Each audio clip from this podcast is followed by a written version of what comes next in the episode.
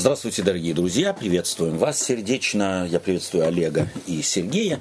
Мы продолжаем наши встречи. Э, следующие 12-13 тем будут посвящены церкви в обществе. Что она собой представляет. Сегодня мы начнем наши беседы с того, что развернем, если можно так сказать, э, перед нами образ, картину, панораму э, того, с чего началась человеческая история и чем она, собственно говоря, уже закончилась. Может быть, странно это звучит, но я думаю, вы в конце беседы с нами согласитесь, что человеческая история уже закончилась. Для начала давайте мы с вами э, прочитаем э, э, или посмотрим, на самом деле, в первую главу Библии, это в книгу «Бытие», первую главу, стихи с 26. Вы прочитаете основные стихи дома, а мы здесь прочитаем всего несколько, 26 и 27 э, стихи. Олег, угу. будь любезен прочитать их. «И сказал Бог, сотворим человека по образу нашему, по подобию нашему, и да владычествуют они над рыбами морскими, и над птицами небесными, и над скотом, и над всей землею, и над всеми гадами, присмыкающимися по земле. И сотворил Бог человека по образу своему, по образу Божию. Сотворил его, мужчину и женщину сотворил их. И благословил их Бог. А, по 27, да? Да, благословил их Бог. И сказал им Бог, плодитесь и размножайтесь, и наполняйте землю, и обладайте ею, и владычествуйте над рыбами морскими, и над птицами небесными, и над всяким животным, присмыкающимся по земле. Спасибо тебе. То есть мы прочитали первые, э, скажем так, важные э, слова, суть которых сводится к тому, чтобы объяснить опять-таки объяснить народу Божию, да, то есть мы всегда, когда читаем Библию, напоминаем нам, эти стихи написаны э, Моисеем, или сказаны, прежде всего они были сказаны, потом записаны народу Божию, находившемуся в пустыне. То есть народ вышел из Египта, и тут Моисей начинает э, объяснять Э, суть того, что собой представляет человек. Вот в контексте того Бога, который вывел их из земли египетской. И он повествует им, что прежде всего Бог принимает какое решение. 26 стих. А? 26 стих. «И сказал Бог, сотворим человека». Прежде всего, Бог принимает решение человека сотворить. И вот эта разница между творением, совершенным им до этого, в сравнении с тем, что он теперь намеревается сделать, в чем заключается? Ну, не знаю в чем. Там он говорит слово, а, а здесь угу. он говорит мы сотворим. Угу. Вот это слово сотворим, которое здесь в еврейском языке э, употребляется, это означает сделать что-то руками, угу. совершить что-то руками, прикоснуться к чему-то и изменить что-то. Да? Сотворим человека по образу и подобию нашему. Вот что в Боге, Библии является главным, когда Бог говорит, сотворим по образу и подобию нашему. Вот что на фоне богов языческих, на фоне которого открывает Моисей Бога, выведшего их из земли египетской, чем этот Бог отличается? Ну, идолы, ну, идолы, да. Угу. По крайней мере, они недосягаемы для простых людей. Окей. Как минимум. Угу.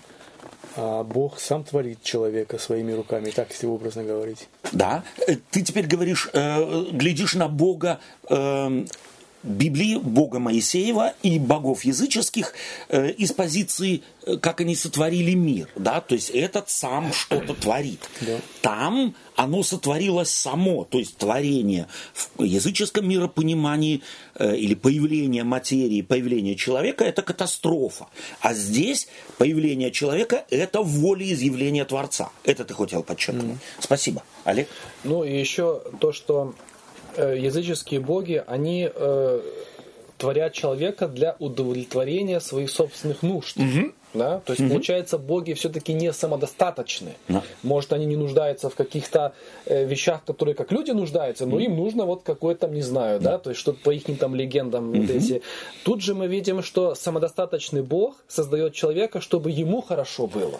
Окей? Бог самодостаточен, и он говорит, сотворим его по образу нашему. В противоположность чему? В противоположность явно уже тому, что сотворено до этого в течение предыдущих пяти дней было сделано. То есть все то совершенное и сотворенное не отражает Образ Божий. образ Божий.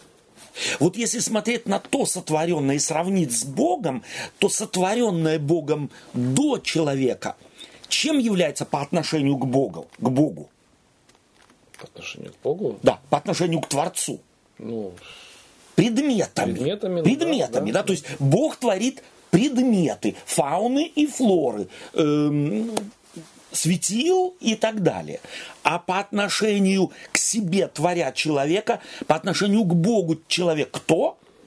Если то предметы, Подобие. то он или под словом предмет мы понимаем объект. То человек по отношению к Творцу Личность. личность, то есть субъект. То есть Бог творит себе равного. Предыдущие, они были объектами и есть объекты. То есть чем объект отличается от субъекта? Объект не знает о том, что он объект. Объект может быть субъектом исследован. Да? И он может над ним ставить эксперименты. А над субъектом можно субъект познать, постичь до конца. ну, Естественно, нет. Да? То есть на самом деле мы думаем, вот это очень поверхностное представление о том в современном 20 э, мире 21 века, что мы думаем, мы о человеке знаем все. Мы не знаем даже скажем так, вершины айсберга о человеке, то есть чем больше мы исследуем мир людей, он не сводится до костей, кожи, мышц и, э, э, скажем так, этих нервных путей, да. Человек больше, чем то, что мы видим. Ну вот интересно, когда ну, стоит задать этот, этот вопрос. Мы ведь даже по факту, вот тот, кто меня видит, он видит фактически поверхность только, да? или кто видит тебя, кто видит, он видит только, это не Отто, вот эта кожа, это лысина, это, это, это не Отто, это есть и у других. Что меня делает тем, кто я есть? Мой характер – да, моя психика, моя психология, мой дух, душа, говорим мы, да, тот, тот внутренний мир делает из меня того, кто я есть. Интересно, что мы сегодня знаем, что как раз внутренний мир влияет и на внешний мир человека. Это знаем мы все. Доволен человек или недоволен, видно где? По его глазам, по его физиономии. И вот тот внутренний мир есть и останется великой тайной, до которой сколько бы мы ни докопались или не копались, никогда не докопаемся. А тем паче тот, кто нас Сотворил. сотворил. Здесь вот такая вот небольшая ремарка. Те все, кто Бога превращает в объект и думают, что они могут э, объяснить, кто э, и что из себя собой представляет Бог, те вот превращают Бога в идола. Итак, Бог создал в лице человека субъекта. Это что значит для человека? И если объект, э, то есть э, творец субъект, и им сотворенное творение субъект, то это что значит? паритет между ними. Что у них э, паритетные взаимоотношения. И этого творец захотел. Творец таким человека создал. Бог, создавая человека, создавая субъект, а говорит тем самым, я хочу отношений с тобой. То есть до этого, когда он творил, как мы сказали, предметы, то предмет не может ему сказать, а вот я сегодня не буду вращаться вокруг Совершенно Земли. верно, да, абсолютно. А субъект может сказать, а вот сегодня я с тобой не хочу говорить. Именно так. Именно так. То есть он таким образом наделяет человека правом самому себе сказать нет или сказать да и регулировать отношения с Богом. Вот это Бога откровение, это, собственно говоря, величайшее откровение в книгах Моисея, одно из величайших откровений, когда он ставит человека во взаимоотношения с Творцом и показывает, нет, он не ниже Творца в определенном смысле слова, во всяком случае, во взаимоотношениях с Богом. Бог их хочет. Бог хочет, чтобы человек называл Бога на «ты», И Богу мог говорить нет, да, регулировать свои отношения с Богом. И он создал их, создал человека по образу и подобию своему, и благословил человека. Это исходная база э, повествования Библии о том, что собой представляет человек и каковы регулирующие моменты между Богом и человеком, человеком и Богом. В третьей главе этой же первой книги повествуется о том, что человек – Богом созданный, в определенный момент проявляет свою волю в противоположность воле Божией. В чем это обнаруживается? В третьей главе книги «Бытие» мы можем об этом прочитать первые 24 э, стиха этой главы, то есть это вся глава. Э, в чем суть грехопадения? Суть, да, ну, суть в том, что э, человек использовал свободу выбора злоупотребил, может быть, угу. этим, этим свободным выбором. Угу. Так, если коротко сказать. Было ему понятно, что он злоупотребляет? А, скорее всего, да. Ну, ты исходишь из того, что да, скорее всего. Угу. Я думаю, что э, человек э, не, не, не мог понимать еще, скорее всего, не мог угу. понимать, тут вот нужно было ему как раз проявить доверие, что мир который окружал его, угу. и мир его собственный, невероятно был сложен. Комплексен, и, да. Комплексен, да. Угу. И потому, э, потому Господь ожидал, чтобы у человека было доверие, этот мир он будет постигать постепенно. Угу. Но человек захотел, я смогу угу. залезть туда, куда ты меня пытаешься пока туда не пускать. Совершенно. Вот тут произошел да. вот этот вот разрыв. Слом, да. Слом, да. Вот этот. Слом отношений. Угу. Да. То есть человек выбрал свой путь. Опять-таки, может быть, на самом деле здесь нельзя однозначно говорить, знал он, что он хочет, ну, да. или не знал, знал он последствиях во всяком случае, Бог его об этом предупредил. Но вполне возможно, что человек предположил, что ну, такими уж катастрофическими последствия быть не могут. Либо с человеком происходит то, что с творением произойти может. Он как раз в этот момент, когда чем-то захвачен, какой-то идеей, не может думать о последствиях. А очень часто мы так делаем. Мы вначале делаем, потом видим последствия. И таким образом человек сотворил что-то, а потом стоит перед фактом своих собственных руин. Да? И чем заканчивается эта история вот, э, в Библии? История грехопадения, разрыва отношений ну, Бог, между человеком. Бог опять инициативу проявляет и эти отношения налаживает. Именно. То есть, как инициативу творения да. проявляет Творец, так и инициативу восстановления отношений, диалога. Человек не стал спрашивать Бога, не стал говорить с Богом, э, сделал то, что сделал. Э, это его испугало, в Библии очень э, красочно да, и впечатлительно об этом рассказывается, что спрятался Адам с Евой, но Бог ищет. Бог ищет вот этот образ в саду Едемской и зовет и спрашивает, Адам, где ты? В этот вопрос тоже очень важный. Он, собственно говоря, больше э, богословско-философский. Понятно из контекста Библии, что Бог не мог не знать, где находится Адам. И спрашивая Адам, где ты, фактически что делал? Провоцирует его на общение. Как на общение. На отзыв. На отзыв. Где ты? То есть, Адам, сообрази, где ты сейчас есть. Займись если можно так сказать, да, исследованием той ситуации, в которой ты сейчас находишься. Адам, где ты? Между прочим, э, это очень важный зов Божий, который, собственно говоря, звучит из Едемского сада каждому поколению, каждому отдельному человеку, пришедшему в этот мир. И вместо слова Адам, которое является здесь не личным именем, а нарицателем, то есть человек, где ты, должны бы мы читать человек, где ты. Э, этот зов Божий относится к каждому человеку, читающему Библию, и каждому, кто нас сегодня слушает. И на этот вопрос, ответ должны дать мы. Каждый отдельный человек, слыша эти слова библейские, доносящиеся до нас через тысячелетия, должен спросить себя, а где я нахожусь? В каких отношениях я с Творцом? Да? Бог хочет, чтобы мы разобрались в себе – это очень важный момент. Разобраться в себе, в своих мотивах, в той позиции, где я нахожусь. И нахожусь ли я там, где я сейчас как раз нахожусь, потому что я того хотел.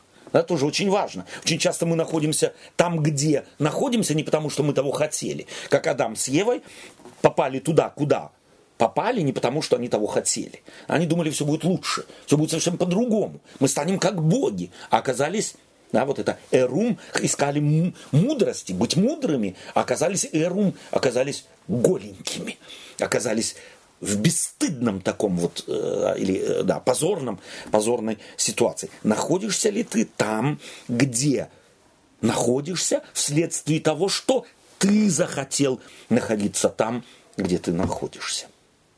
Давайте мы на этот вопрос тоже попробуем ответить каждый самому себе в процессе нашего общения с библейскими э, текстами. Эм, человек, да, последствия для человека и э, мужчины и женщины, именно человек, Адам, мужчины и женщины, какие? Катастрофические. Катастрофические.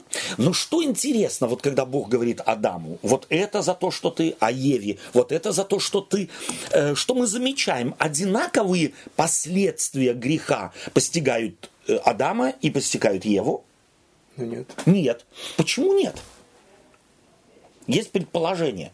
Мог, бы, мог же Бог сказать, так, вот теперь все вы будете одним каким-то словом э, мужчине и женщине определил бы их участь и то, что их будет ожидать. Нет. А Адаму говорит одно в поте лица твоего, а жене говорит другое, ты будешь рождать в болях, там и к мужу твое влечение твое. Почему разница в последствиях? Ну, наверное, как бы обязанности, э, я не знаю, распределялись э, таким образом. Идет ли, речь, идет ли речь здесь об обязанностях или идет речь о последствиях? О последствиях. О последствиях, следовательно, не обязанности.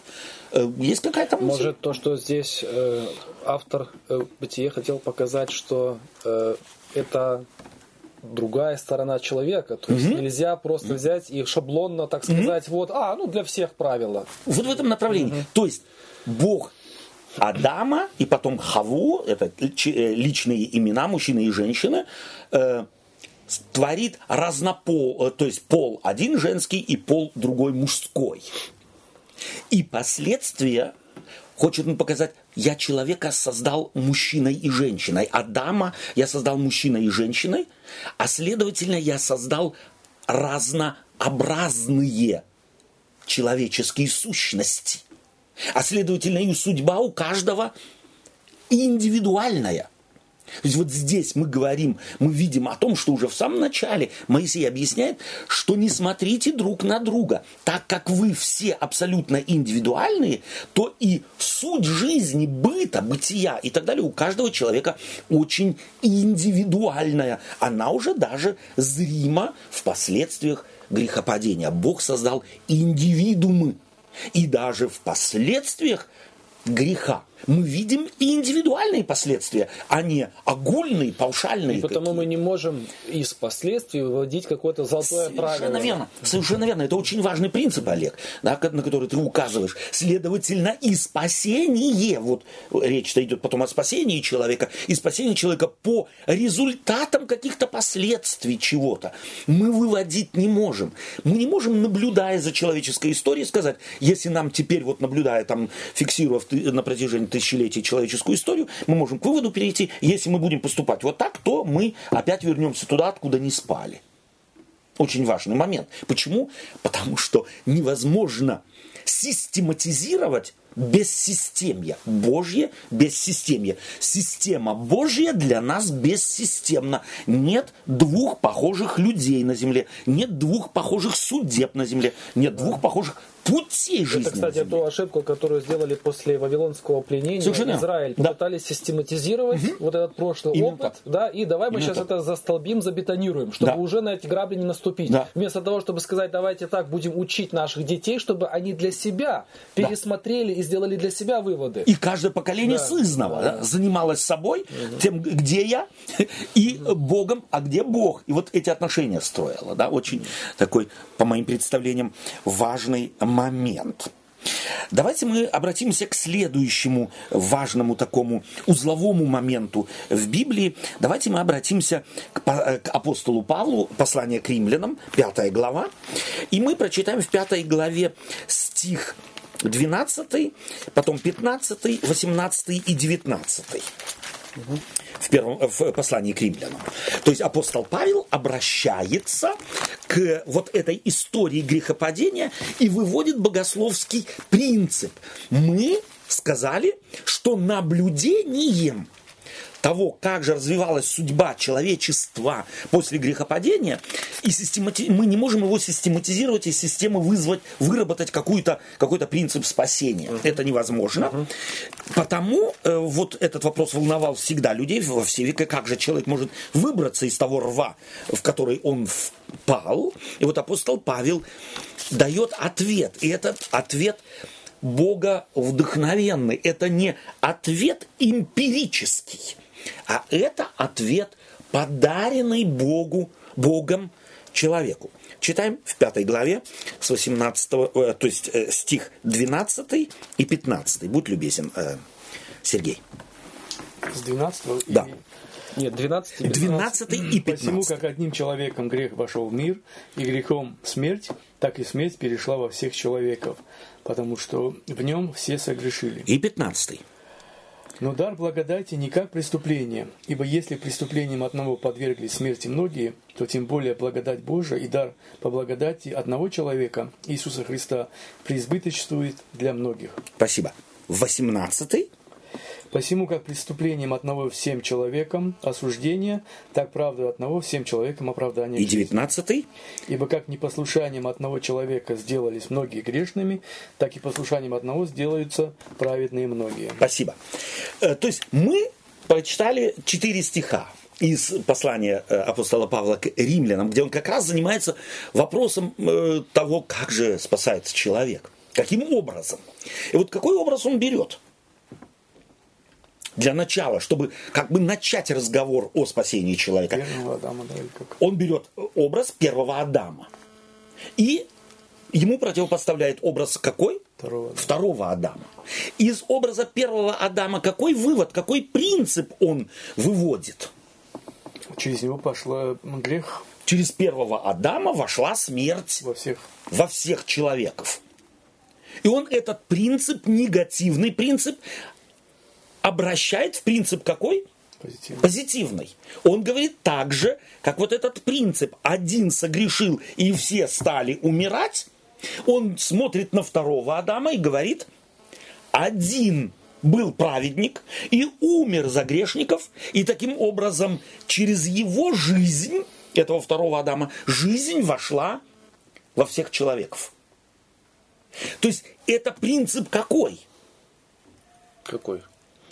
То есть логика какая? Обратная логика. Угу. А? То есть логика первая, как негативная вас застигла угу. врасплох, и никто ему сопротивляться не может, и, так сказать, из него выбраться не может, так позитивный опыт, он берет этот негативный опыт, обращает в позитивный и говорит, точно так же, как негативное вас застигло врасплох, так вас застигает врасплох позитивное, когда вы о том и не думали и не желали. Очень важный принцип. Бог приносит жизнь людям, как Адам, предок ваш, принес вам всем смерть. Это очень важный принцип. Да. Э, и 18 и 19 стих, посмотрите, как он это делает. Он явно э, как бы повторяется несколько другими словами, но он повторяется. Почему? Потому что люди, людям нужно это, если можно так сказать, э, вытесать в камне. Да, потому что другого, действительно другого ведь э, или скажем так, есть стандартное классическое понимание, mm-hmm. которое унаследовано э, так сказать, из истории, как спасается человек. Человек спасается делами. Да. Да? да. Другого нет ничего. Это высшая, так сказать, степень. Мудрость. И причем, да, чем ты более тщательно исполняешь эти дела, тем угу. более ты очищаешься в глазах Божьих. Да.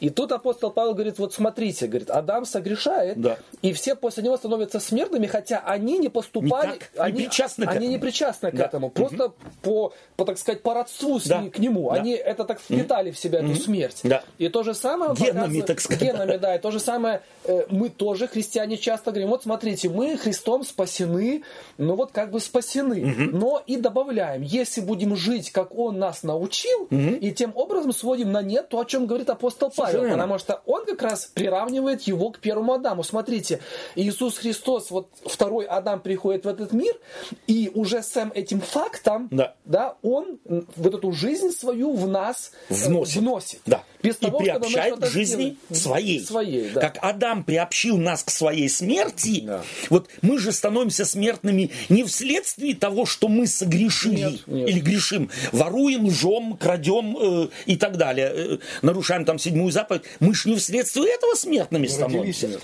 Мы делаем это все, потому что мы смертные. Мы смертные. То есть эти вот грехи, все слабости, немощи, как мы их называем, это следствие причастности к жизни Адамовой. И вот Христос освободил нас и приобщает к своей жизни вечной и делает таким образом сообщниками, делает нас приобщенными к его вечной жизни. Без того, что мы чего-то для этого могли сделать. Точно так же, как у Адама, мы ничего, ничего не сделали, но мы смертны, так мы ничего не сделали, но мы включены в процесс жизни вечной, мы включены в жизнь вечную, в Царство Небесное, без того, что что-то сами сделали. И давайте мы 18 и 19 стихи прочитаем. Посему, как преступлением одного всем человекам осуждение, так правдою одного всем человекам оправдание Супер. жизни. жизни. И 19 стих. Ибо как под непослушанием одного человека сделались многие грешными, так и послушанием одного сделаются праведными многие. Да. И вот здесь в 19 стихе многие указывают э, э, неверно на последнее слово. Многие сделаются праведными, не все. Э, но не обращают внимания, что и грешными здесь говорится делаются многие. Перевод здесь не передает 100% э, значения греческого слова, которое здесь употребляется. Почему? Потому что если брать на самом деле здесь это слово на его на пекарские весы положить, то грешными тогда делаются, некоторые не делаются грешными. А следовательно, должны быть такие среди нас, которые грешными не сделают сделались и в силу своей праведности вознесены были на небо, но мы таких не знаем. Следовательно, и многие в первом случае, и многие во втором случае, интересно, в греческом языке, обозначает все. Обозначает все. Таким образом, наступило, как наступило господство смерти, так в определенный момент наступило господство жизни. жизни. И вот здесь может быть такой интересный э, образ, потому что э, любой нас слушающий может сказать, так хорошо, э, Адам с Евой согрешили, и тут же вошла смерть в мир, да, то есть они стали смертными. Они, правда, прожили еще 900 лет, э, там 930 э, лет Адам, там Ева неизвестно сколько, во всяком случае, я не помню, э, и потом умерли когда-то. Но мы ж не видим, чтобы после смерти Христовой мы стали, ну, хотя бы жить столько, сколько Адам после грехопадения. Да, то есть результатов мы наличных вот этих пощупать результаты, которые можно было бы, так сказать, эмпирически эм, доказать, мы не видим. Да. Это только теория. И вот интересно, Библия показывает на многих других примерах, что и вот как? И здесь он берет э, библейский текст, библейские пророки берут в, э, образ веры. Авраама, Исаака, Иакова, веры многих людей, которые поверили Господу. То есть они его слову откровения, Бога откровения, что он что-то обещает, он так и делает.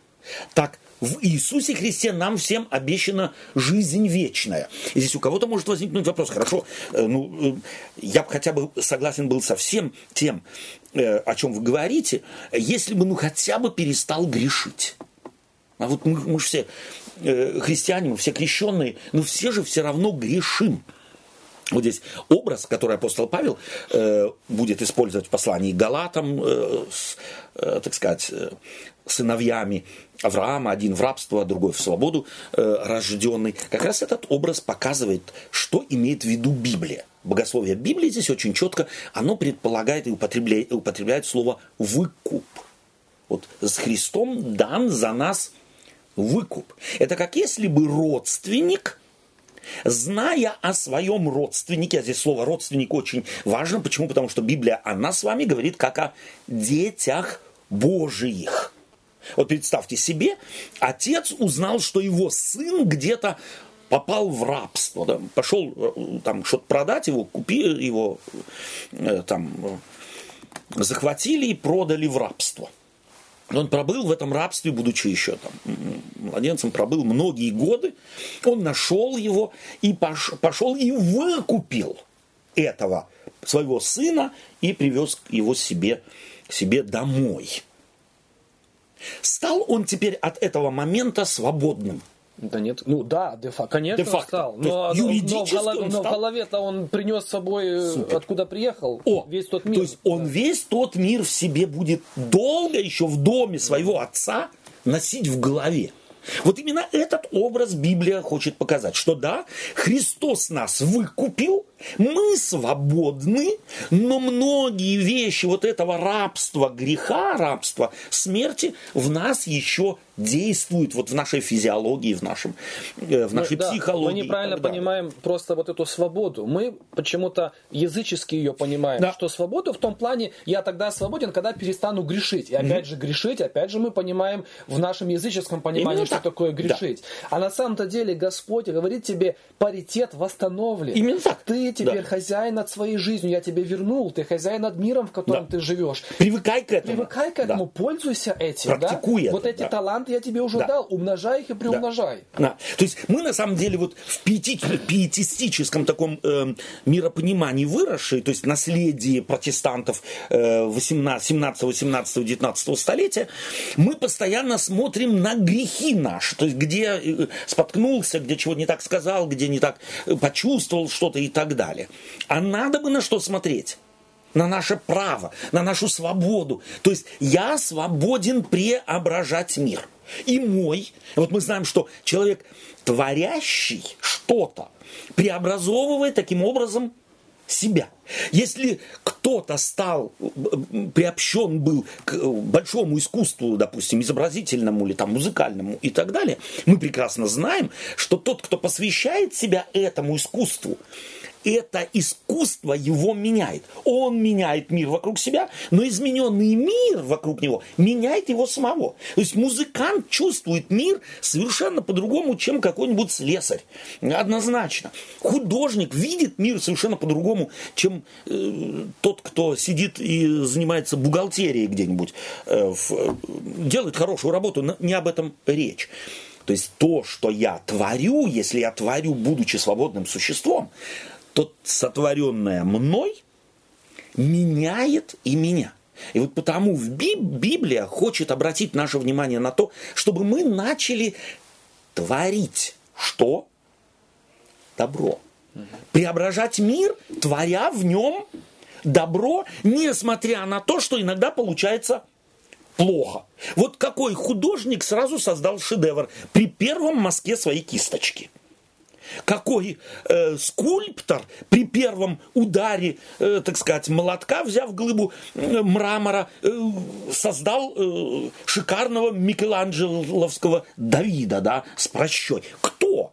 Нет, до этих шедевров ему нужно было расти годы.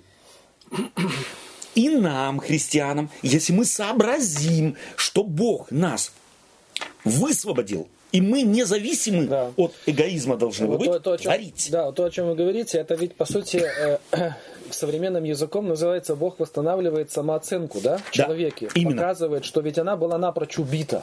Совершенно да, Вот этим, что да. ты, ты никто, да. ты пустое место, да. Да, если еще не ниже. Да. И э, я как-то слушал э, по радио, значит, э, радиоэфир, и, значит, звонят звонки этому mm-hmm. психологу. Да. Да, и вот она говорит, вы знаете, я какая-то неудачница, и все у меня не то, mm-hmm. и на работе не mm-hmm. то. А он говорит, вы хороший человек. Mm-hmm. Ну, она так сразу растерялась, говорит, ну, ну, кто из нас может так вот сказать, что да. я хороший человек. Вот это все и, проблемы. Она говорит, вы знаете, а он говорит, вы знаете, говорит, в этом-то ваши и проблемы. Совершенно верно. Говорит, Совершенно. потому что, говорит, если вы считаете себя хорошим человеком, то все, что вы делаете, вы исходите из того, я по-другому не могу. Да. Я стараюсь сделать да. мир этот лучше вокруг да. меня. Совершенно. У меня не все будет получаться. Совершенно верно. Да, вот, вот это такой диалог. Но я позитивно настроен. Совершенно верно. Да. Я не считаю себя каким-то, извините, быдлом. Да. Нет, я хороший, воспитанный человек, у меня не все получается, но я к этому стремлюсь. И да. тогда я так так, соответственно, строю свою семью, я свою карьеру так делаю и так далее. С друзьями подобное. отношения, с да. соседями и так далее в да, мире. Я да. совершенно другой статус. Mm. Имею по отношению к себе. Именно. Вот эти отношения человека с самим собой. Mm. Да, вот и они восстановлены. И Бог хочет, чтобы мы смотрели на себя как на детей Божьих, а не на каких-то потерянных э, людей, у которых нет будущего. А у нас будущее это вечность. Давайте мы обратимся к следующему отрывку того же апостола Павла в послании к Галатам. Он пишет совершенно изумительные вещи в послании к Галатам в главе 4, стих 21. Давайте прочитаем. Так, нашелся? Галатам. Да. Четвертая глава? Да, четвертая глава, стих 21. Будь любезен. Э, скажите мне, скажите мне вы, желающие быть под законом, разве вы не слушаете, не, слыш, не слушаете закона? Ибо написано, Авраам имел двух сынов, одного от, раб, от рабы... Нет, э, давай еще раз. 21 стих, и все на этом. А, окей. Скажите мне вы, желающие быть под законом, разве вы не слушатели закона? Не слушаете закона? Не слушаете закона. И теперь стих 17. Э, ревнуют по вас нечисто, а хотят вас отлучить, чтобы вы ревновали по них. Да. То есть о чем апостол Павел говорит? Стоит прочитать всю, всю четвертую главу. Апостол Павел говорит о том, что вы свободные люди, вы свободные христиане, вас, вы приняли эту весть, вы теперь знаете, кто вы. И к вам вдруг приходят люди и хотят, чтобы вы ревновали о них. А в э, языке апостола Павла это означает угодили им, стали бы нравиться им. А потом спрашивает их в 21 стихе, скажите мне, вы, желающие быть под законом, это те люди, которые к ним приходили и говорили, вам нужно бы ориентироваться постоянно на закон. Разве вы не слушаете закона? Другими словами, вы жили в поблагодати, вы приняли весть, которую я проповедовал римлянам, да, как смерть э, вошла через одного, так жизнь вошла через второго Адама, в вас вошла жизнь, вы так жили, вы вот когда жили так вот от моей вести, вы что, закон не соблюдали? Угу. Какой, какую логику он совершенно э, изумительно подводит, да? Вы, в этом были вы что, жили, вы что, когда вы приняли мою весть, убивали, крали, э, грабили, лгали специально? Вы что, не слушали закона? Понятно, любой христианин, крестившийся, говорит, да нет, вроде был сориентирован, а чего вам еще надо? Пришли люди, которые хотели вот эту высвобожденную энергию, жить по закону не для того, чтобы быть спасенным, а вследствие того, что я спасен, подменить. То есть они пришли, эти учителя из Иерусалима, и говорили, если вы хотите стать еще лучшими христианами, вам надо. Апостол Павел ничего им не говорил. Он говорил, вы приняты Христом, они с этим согласились, крестились, и он их спрашивает, вот вы после этого что, э, закон нарушали? У вас не было ни в, ни в, нигде в голове такой отметки? Ну, я не краду, я не, я не злобный человек, я хочу всем добра, я не нарушаю седьмую заповедь, я, я никого не убью. Разве этими мыслями вы не жили? Или вам было абсолютно все равно, как вы жили? Ответ, вопрос риторический, и ответ подразумевается риторический. Какой? Конечно же, эти принципы жизни нам были важны, и мы ими Подождите, жили. Мне не совсем понятно. Здесь как-то, вот смотрите, он угу. говорит, э, это же ведь вот этот вопрос, угу. разве вы не слышите закона, э, разве вы не слушаете закона? Да.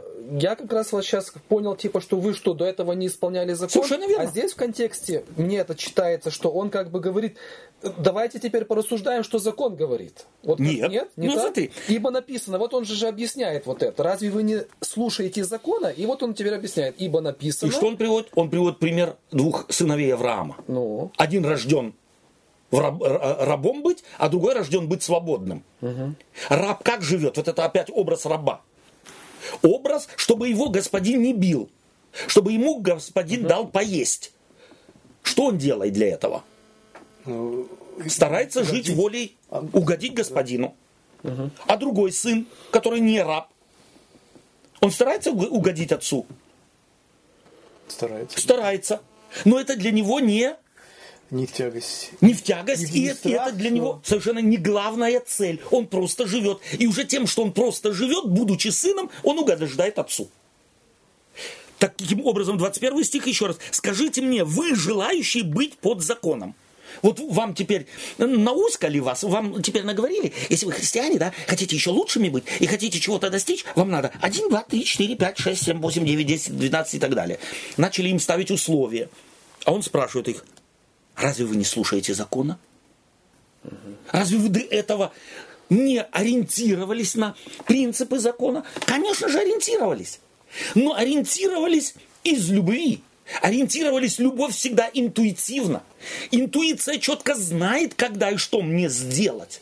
Вы жили этим, потому что ваше все существо было, так сказать, э, наполнено этим желанием жить добром. А теперь пришли некоторые и говорят, этого недостаточно. Вам еще нужно ритуалы исполнять. Вам еще то нужно, если хотите угодить Богу. И вот это если вы хотите угодить Богу. Тут же мгновенно Галат лишила свободы и жить этой любовью, которая их наполнила изнутри. Не по предписаниям, а по чистой воле, по чистому устремлению к принципам и э, нормам жизни. Таким образом, они начали топтать свою собственную свободу. Почему? Потому что кому-то удалось им внушить, этого недостаточно. Жить из свободы как сын, не ориентируясь на какие-то предписания, но живя ими, этого недостаточно. Это вот сейчас вы говорите, по сути, это сюда бы очень подошло вот это высказывание Иисуса Христа, которое мы буквально разбирали в одну из прошлых бесед. Берегите, чтобы кто не прельстил вас. Вот тут апостол Павел говорит, смотрите, Совершенно как верно. вам Тонко. тонко под, Да. под- подмену сделали. Совершенно верно. Да. Давайте вот мы об- обратимся вот к этому образу, э, который мы только что использовали. Папа знает, что сын его э, где-то продан в рабство и хочет его выкупить. Ищет его, ищет. И, э, наконец, нашел, выкупил. Привез его домой. И говорит, ты мой сын, вот все твое мое. Вспомним притчу о двух сыновьях. Да? И этот сын начнет жить в доме уже теперь своего отца, жить так, как у рабовладельца это не оскорбит ли родственные чувства? Не начнет ли их разрушать, эти родственные чувства? Если я, живя у отца, начну угодничать, начну только... Главное не то, что у меня внутри, а главное то, что я сделал. Вот я сделал, вот я сделал, вот я сделал. Вспомним старшего сына в притче Иисуса Христа о э, всем известной под названием э, о притче о блудном сыне. Что критикует Иисус Христос у сына, оставшегося дома? Ну, он- Ради чего он дома остался? у него он, он пахарь. Он пахарь. У него есть чем, Он э, пахарь. у него есть чем, так сказать, доказать, что я здесь не бесплатно хлеб ем. Да? Вспомните, какой... Вот это ведь сконструированная притча. Иисус Христос вкладывает ему в уста слова. Твой сын. Э, мои друзья. Я сколько работаю у тебя и не приступил ни одной, скажем так, на нашем языке сегодня, заповеди Так твоей. обычно говорит раб, Так говорит раб. обвиняют в И чем-то, ты мне не в, чем, дал. в чем он не заслужен. Он сказать, слушай, господин, за что ты Да. меня обвиняешь? Смотри, я столько лет у тебя работаю, никогда твои на, эти, да? А ты мне премию не даешь. Вот. И тут этой притчей, он, так же так сыновья не Так говорят. сыновья не говорят. Все твое мое. Все твое мое. И ты сам мог бы себе и козленка взять, и бычка взять. Проблем-то нет. А о нем говорится, он не хотел войти. Взаимоотношения с отцом у него всегда были разрушены. Он, хотя и был дома, вел себя не как сын, а как ведут себя рабы.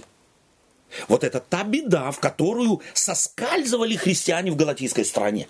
К ним пришли и стали говорить, твой ваш отец фактически не отец, он фактически рабовладелец, и он четко смотрит, как вы на его территории живете, чего делаете, чего не делаете. Он человек жестокий, придет, спросит. Придет и спросит. Совершенно верно. Придет и спросит. А потом вы отмо, отмоетесь или нет. Поэтому притча, которую ты сейчас нам напоминаешь, заставляет такая ментальность даже верующего человека, что делать? Работать на минимум.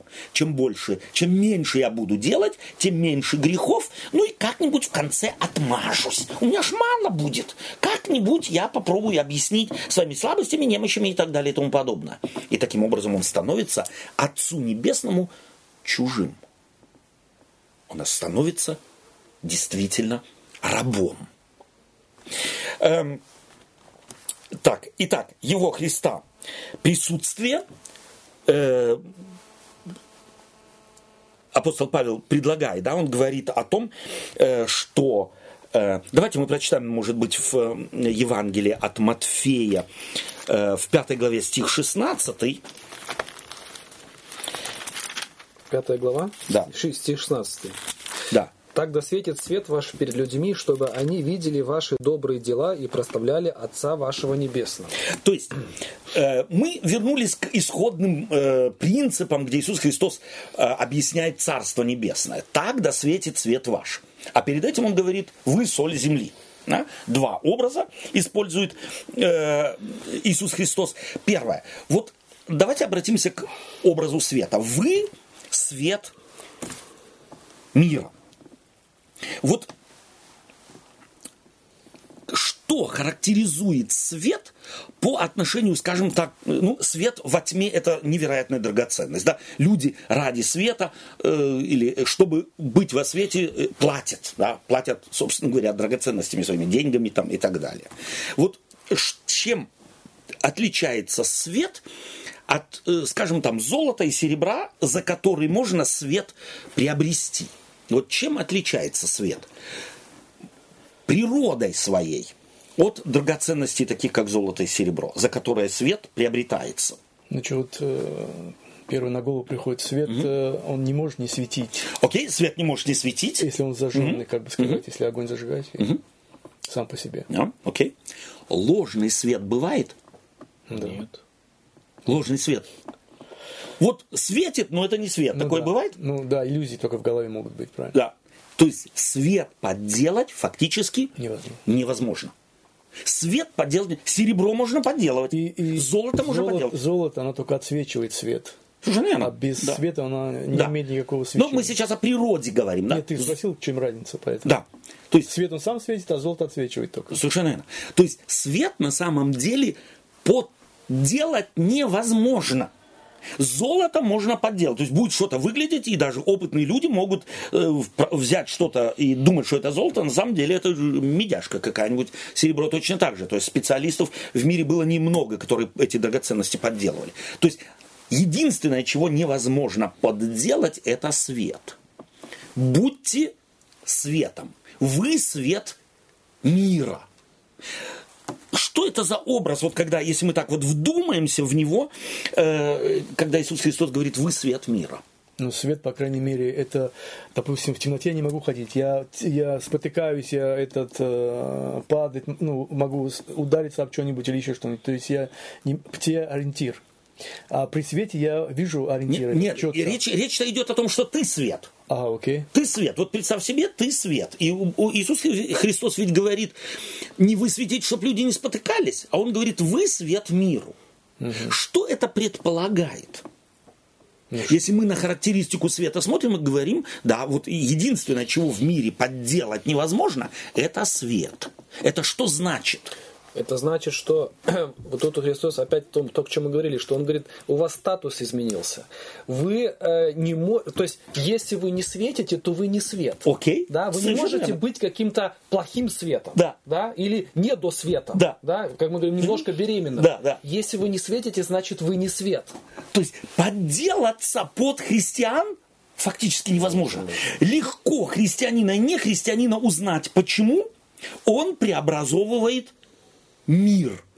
Свет, внесенный в темный подвал, мгновенно меняет всю обстановку. Если я христианин, а вокруг меня ничего не меняется к лучшему, то значит я не христианин. Как невозможно подделать свет, так невозможно подделать родство. То есть никаким другим путем стать родственниками Творцу Небесному я не могу, как исключительно одним путем принять жизнь Христову. Вот тот свет, который Он впустил в нас.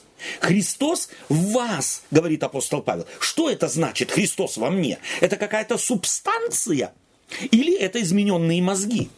Это измененные. Это измененные мозги. То есть это измененное отношение к себе, это измененное отношение к миру, это измененное отношение и понимание взаимоотношений человека к Богу. Другое, вы соль земли. Вот мы очень часто слышим соль земли, да, соль земли, вот есть соль, а, а, она меняет вкус в супе, она, и вот мы должны... Это хорошие образы, это хорошие образы. Но фактически в те времена, вот если мы прочитаем, допустим, в книге чисел, 18 глава, по-моему, употребляется этот, этот образ. «Я заключаю с вами завет соли». Оттуда и соль земли. Вот фраза Иисуса Христа. «Я заключаю с вами завет соли». Соль в миропонимании того времени было чем-то, чего испортить невозможно – чего изменить невозможно. То есть это такой завет, который никто не может изменить. Это совершенно верно. Это вечный. То есть соль ты не можешь не превратить в не соль. Вот невозможно. И подделать соль невозможно. Если что-то соленое, то это значит соль. А если оно не соленое, то оно не соль. Соль изменить невозможно. Это вот э, дополняет как бы свет, и соль дополняет этот параллелизм, который дополняет и расширяет понимание взаимоотношения человека с Богом и функцию верующего человека в мире. Каково оно? Его фактически ничто изменить не должно быть.